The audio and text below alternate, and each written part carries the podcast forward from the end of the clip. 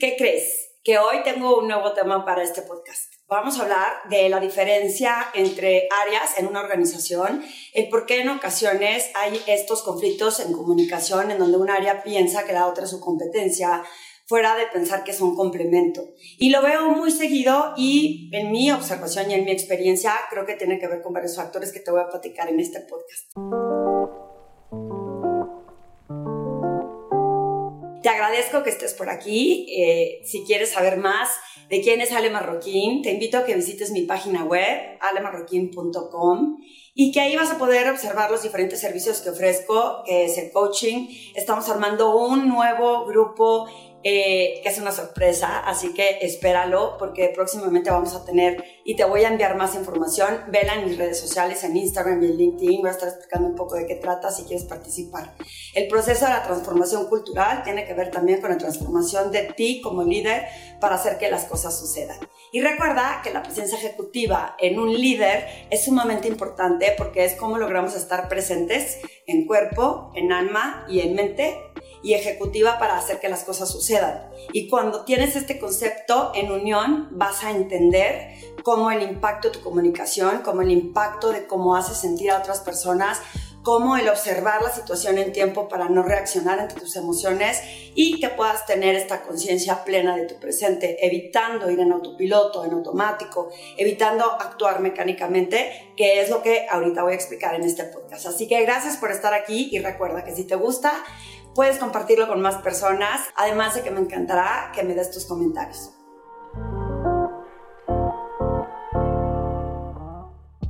Te cuento, eh, hace un tiempo me invitó una empresa que se dedica a vender equipo médico a que diera un curso de comunicación invitaron a diferentes áreas, no solo el área comercial, sino que también estaba el área contable y el área de administración. Y estuvo increíble el hecho de que se dieran cuenta, uno, de cómo poder comunicarse mejor entre áreas, porque en ocasiones cuando vamos en automático y en autopiloto solo estamos pensando en nosotros, en lo que nosotros percibimos que nos impacta a nosotros.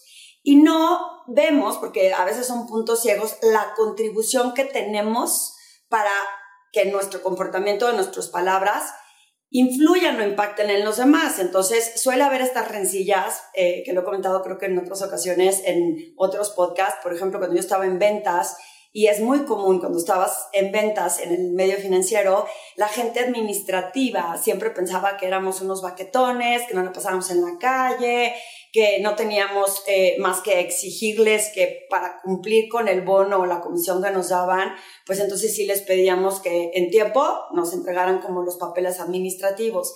Y, y hace sentido que la gente de administración o eh, contable, etcétera, lo sienta así, o tesorería en su momento de depositarle a mi cliente. ¿Por qué? Porque sí, la gente que estamos en ventas y que estamos produciendo, tendemos a creer que eh, nuestra lealtad se debe solamente al cliente. No estoy diciendo que no, por supuesto que sí, de esos clientes viven todas las organizaciones. Sin embargo, el cliente también es esa persona interna o esa área interna a la que tú le tienes que dar servicio. Y entonces, en lugar de verlo como nada más mi cliente importa, me parece importante entender y tener conciencia de cómo lo está percibiendo en otra área. Por ejemplo, cuando di ese curso y les pongo un ejercicio, un caso de estudio, en donde decíamos el de ventas, lo que tenía que hacer, y cómo quería que entrara la última venta el último día de mes. Si tú estás en ventas, te va a resonar y te vas a sentir súper familiar, ¿no? Estás tratando de cumplir tu cuota mensual, porque a veces en las áreas comerciales dependemos de ese ingreso dependiendo de lo que vendas. Entonces, si no vendes, pues no generas. Y por eso siempre el último día están como, ¿no? Eh, eh, la liga, estirando la liga para lograr cumplir con esa meta.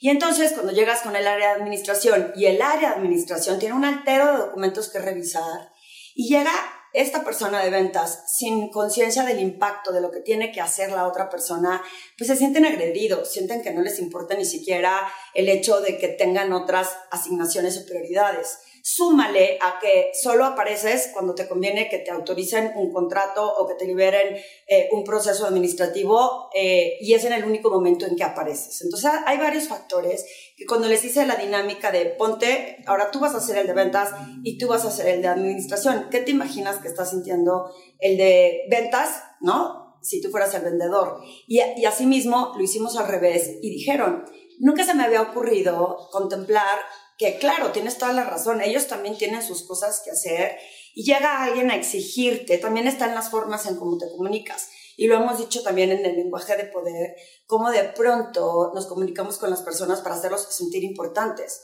Si tú como área, olvídate si es ventas administración, porque pasa en muchos ámbitos, el de producción con el de calidad, con el que vende, etcétera, etcétera, ¿no? Entonces imagina que llegas tú y exiges o demandas que te entreguen algo porque a ti es el que te impacta positivamente y olvidas que si tú logras comunicar que lo que quieres es que impacte positivamente a la organización, quizá la colaboración sea diferente.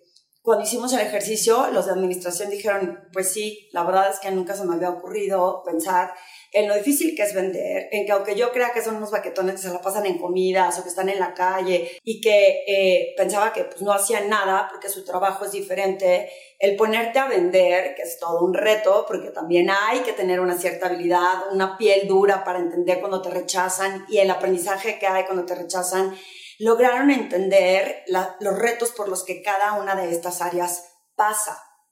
¿Qué tips te daría en este podcast para que tú eh, lo consideres si te encuentras en una situación similar? Es piensa, ¿qué tan seguido buscas a estas personas de otras áreas y entiendes realmente el proceso por el que están eh, viviendo? ¿Qué, ¿Qué significaría para ellos? ¿Por qué te tienen que dar prioridad a ti cuando tienen un altero de contratos que autorizar? Como otros muchos que también están pidiendo esas autorizaciones como por qué yo voy a decidir darle prioridad a otra cosa eh, diferente cuando veo que lo único que te interesa es que tú te impactes en tu bono y no cómo impacta en la organización. Y entonces hay una técnica que aprendí cuando estuve en Berkeley que se llama push and pull. Y todo depende de qué nivel de la organización utilizas la técnica de demandar, que es push, y la de pedir, que es pull. Y entonces cuando pides y generas una colaboración, por ejemplo, en un área en la que no depende directamente de ti, no le puedes demandar algo, porque no hay un nivel de, autoridad directo. Y entonces estas personas voltean, nunca apareces. Y cuando apareces en mi lugar, me estás demandando que haga algo, pues no hay colaboración. La gente se siente agredida y dice, por supuesto que no. Y si tú buscas la manera en con empatía, que ahí viene toda la parte del lenguaje de poder que lo hemos visto en el webinar este que tengo, y que si te interesa participar, avísame porque lo estamos subiendo a la plataforma digital. Y entonces, si tú logras con buen lenguaje ser empático y decir, seguramente todo el mundo viene y te pide de último momento que me entregues el contrato. Y entonces la persona que está detrás dice, híjole, pues sí, hasta que alguien se da cuenta de lo difícil que es esto, porque todo, todo el mundo es urgente, todo el mundo lo quiere para allá. Y si tú buscas la manera en cómo te ayudo para que este contrato pueda salir más rápido, ¿Cómo, eh, para ti, qué es más cómodo si te estoy diciendo de último momento que entregues o que autorices este contrato? Eh, ¿Cómo puedo colaborar para que se te haga más fácil este momento? Y en ocasiones solemos ser más flexibles cuando estás viendo que a la persona le importas cuando le importa lo, lo, que cuesta, el trabajo que cuesta hacerlo, eh, el impacto que cuesta, eh, que cuesta en tiempo, ¿no? Y el, eh, lo retador que puede ser para ti cuando no te entienden, que no es porque quieras decir simplemente no, sino que no te sientes importante por la otra persona o interesante para la otra persona porque solo está buscando su propio beneficio. Y viceversa.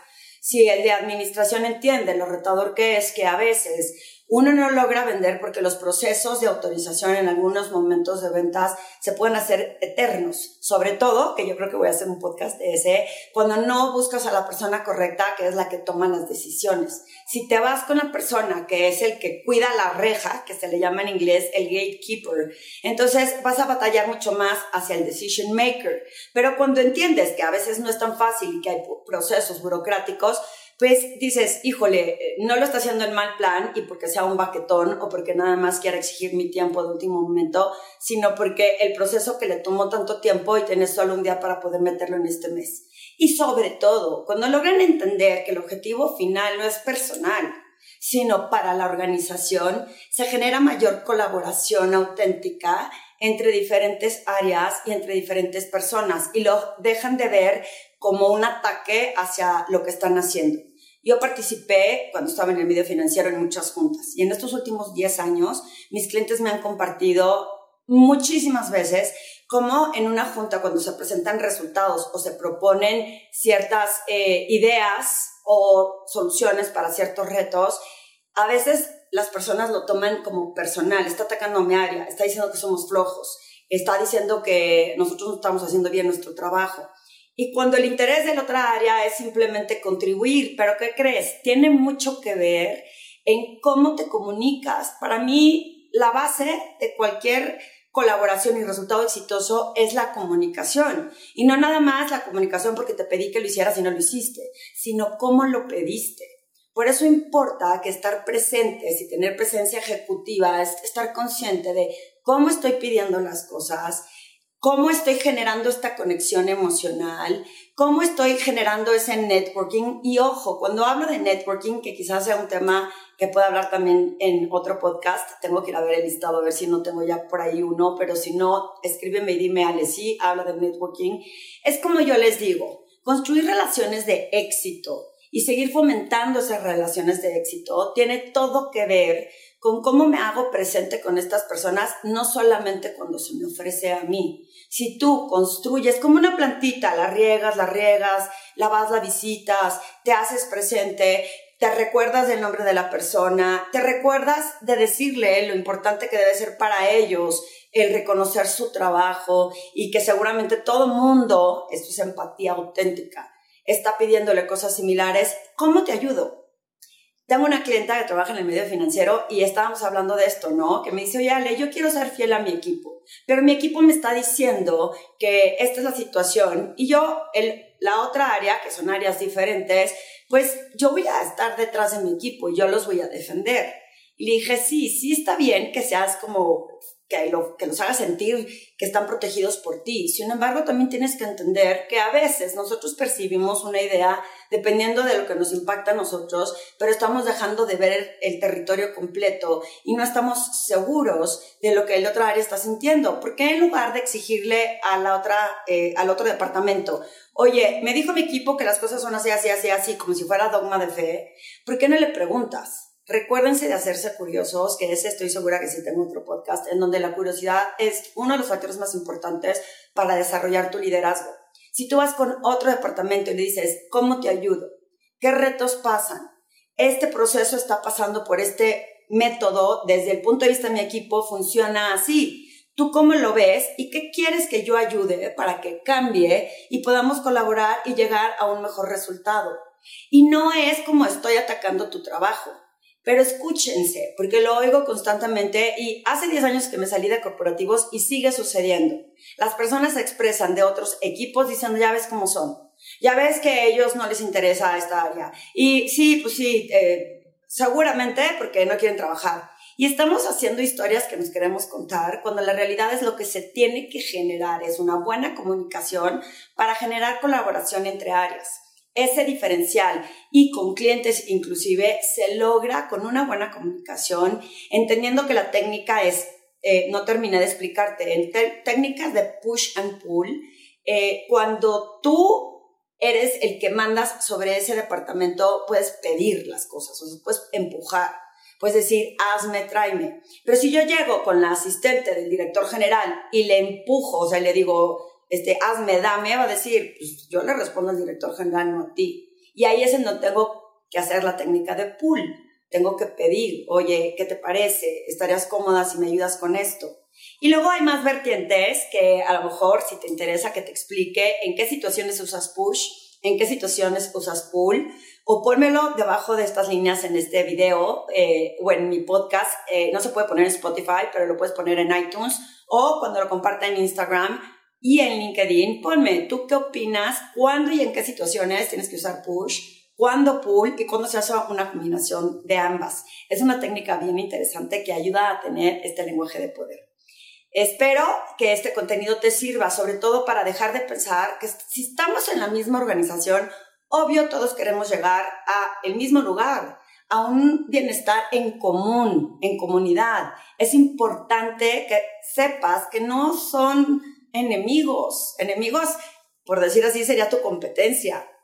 Una empresa que compite contigo, pero dentro de la organización, las áreas deberían de tener esta, es como un equipo deportivo. todos juegan en diferentes posiciones por un mismo bien. ¿Qué opinas? Platícame más, escríbeme, ponme comentarios y comparte este podcast porque me va a dar mucho gusto saber que puede influir en cambiar tu perspectiva de cómo generar mayor colaboración entre equipos.